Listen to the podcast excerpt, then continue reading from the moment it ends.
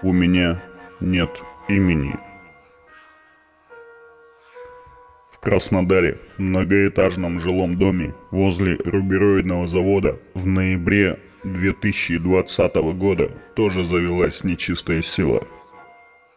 Когда я приехал в Краснодар, местные жители, журналист Виктор, рассказал мне во всех подробностях о том, что там происходило – показал свои блокноты с записями и даже свою статью о происшествии, опубликованную в местной газете.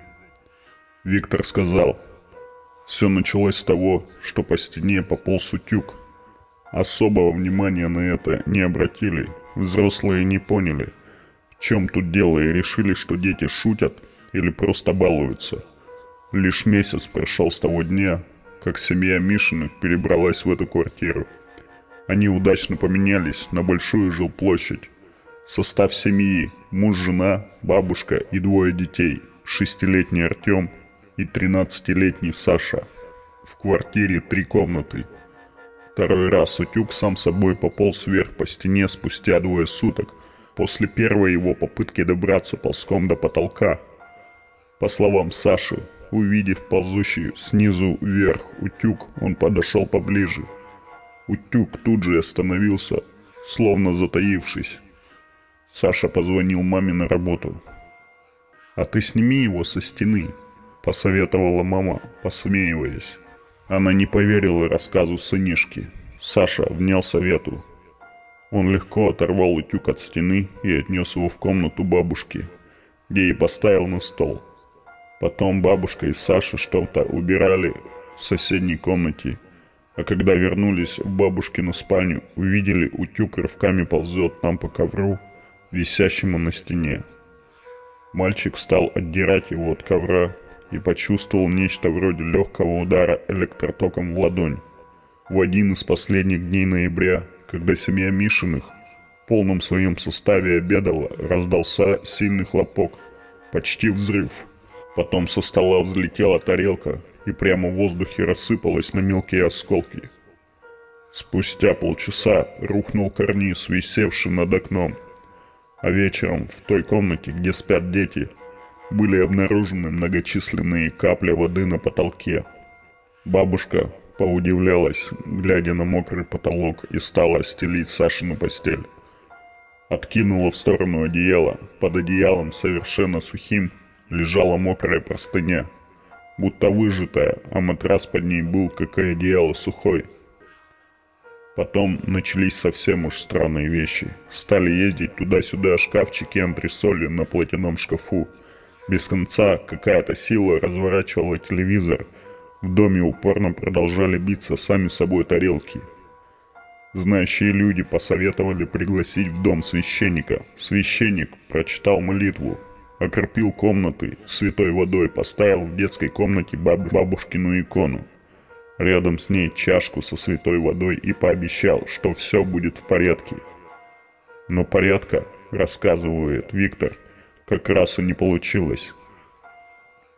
Через пару часов после ухода священника отец Саши вернулся с работы и обнаружил, что чашка со святой водой перевернута, вода разлита, по лежащему на полу ковру, а икона валяется здесь же на ковре, ликом вниз. Кроме того, шифонер раскрыт, кресло повалено на бок, и пошло-поехало, забуйствовал нечистый. В один из дней прибегает из соседней комнаты на кухню Артем, кричит «Сашу придавило!». Родители вбежали в комнату. Действительно, Саша лежит на полу. Стонет, на него сверху взгромождено тяжелое кресло, а над креслом колышется – в воздухе какое-то марево.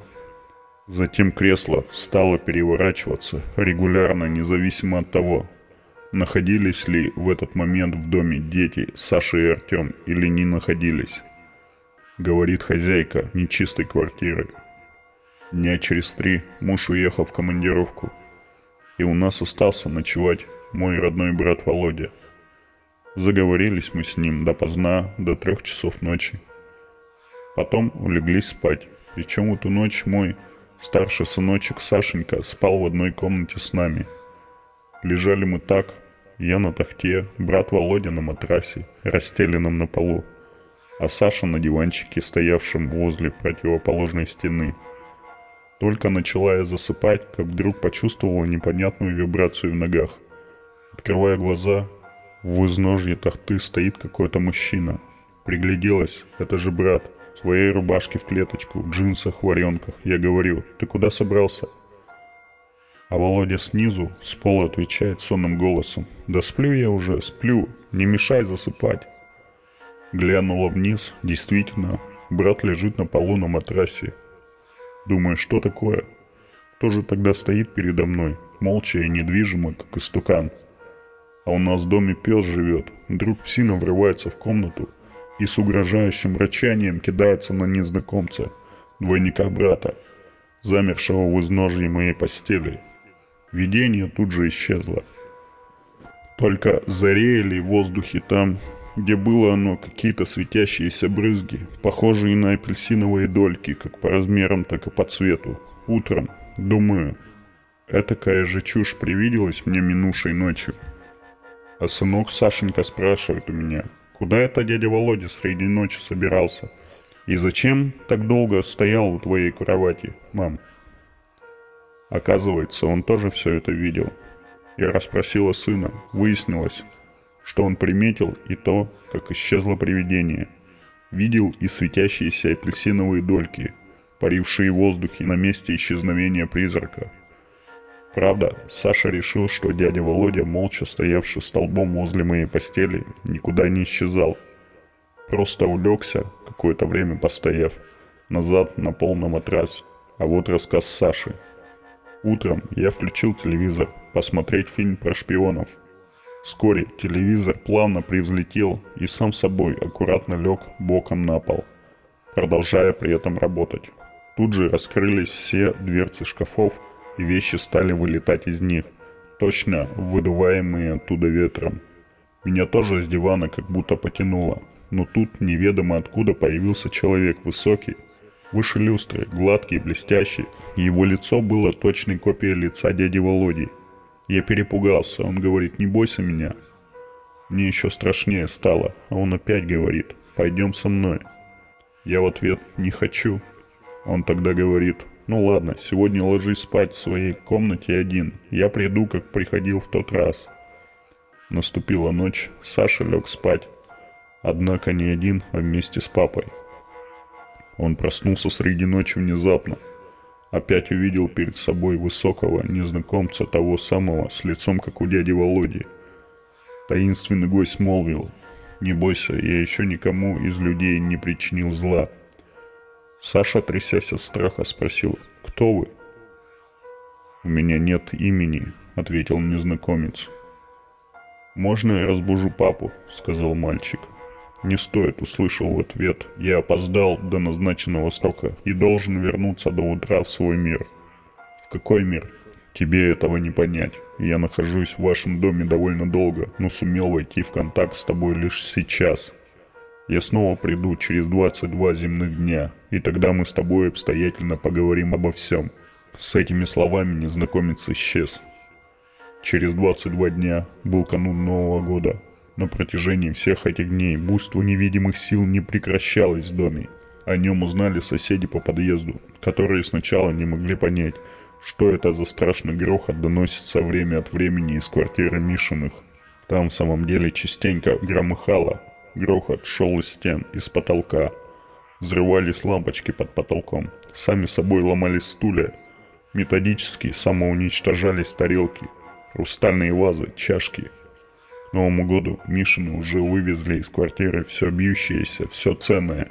Великий страх обуял их, ибо начались истории с самовозгораниями. Вспыхнула полиэтиленовая занавеска, висевшая в ванной комнате. Следом заполыхали полотенца и коробка со стиральным порошком. Стали самовоспламеняться в доме те или иные мелкие бумажки. В канун Нового года таинственный незнакомец – по утверждению Саши, не пришел к нему. То есть не сдержал своего обещания. Однако, как уверяет мальчик, случилось с ним нечто иное, куда более удивительное. Саша, проснувшись среди ночи, осознал себя находящимся на другой планете или в некоем ином мире. Там, говорит он, я повстречался со всеми умершими родственниками. Никого из них я не знал в лицо, но они объяснили мне, что они именно такие мои умершие родственники, жившие на Земле задолго до момента своего визита в этот иной мир. Ощущение такое, будто воспоминания о визите почти полностью насильственно стерты из моей памяти.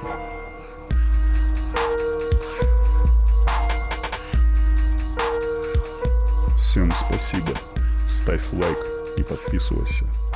До новых встреч.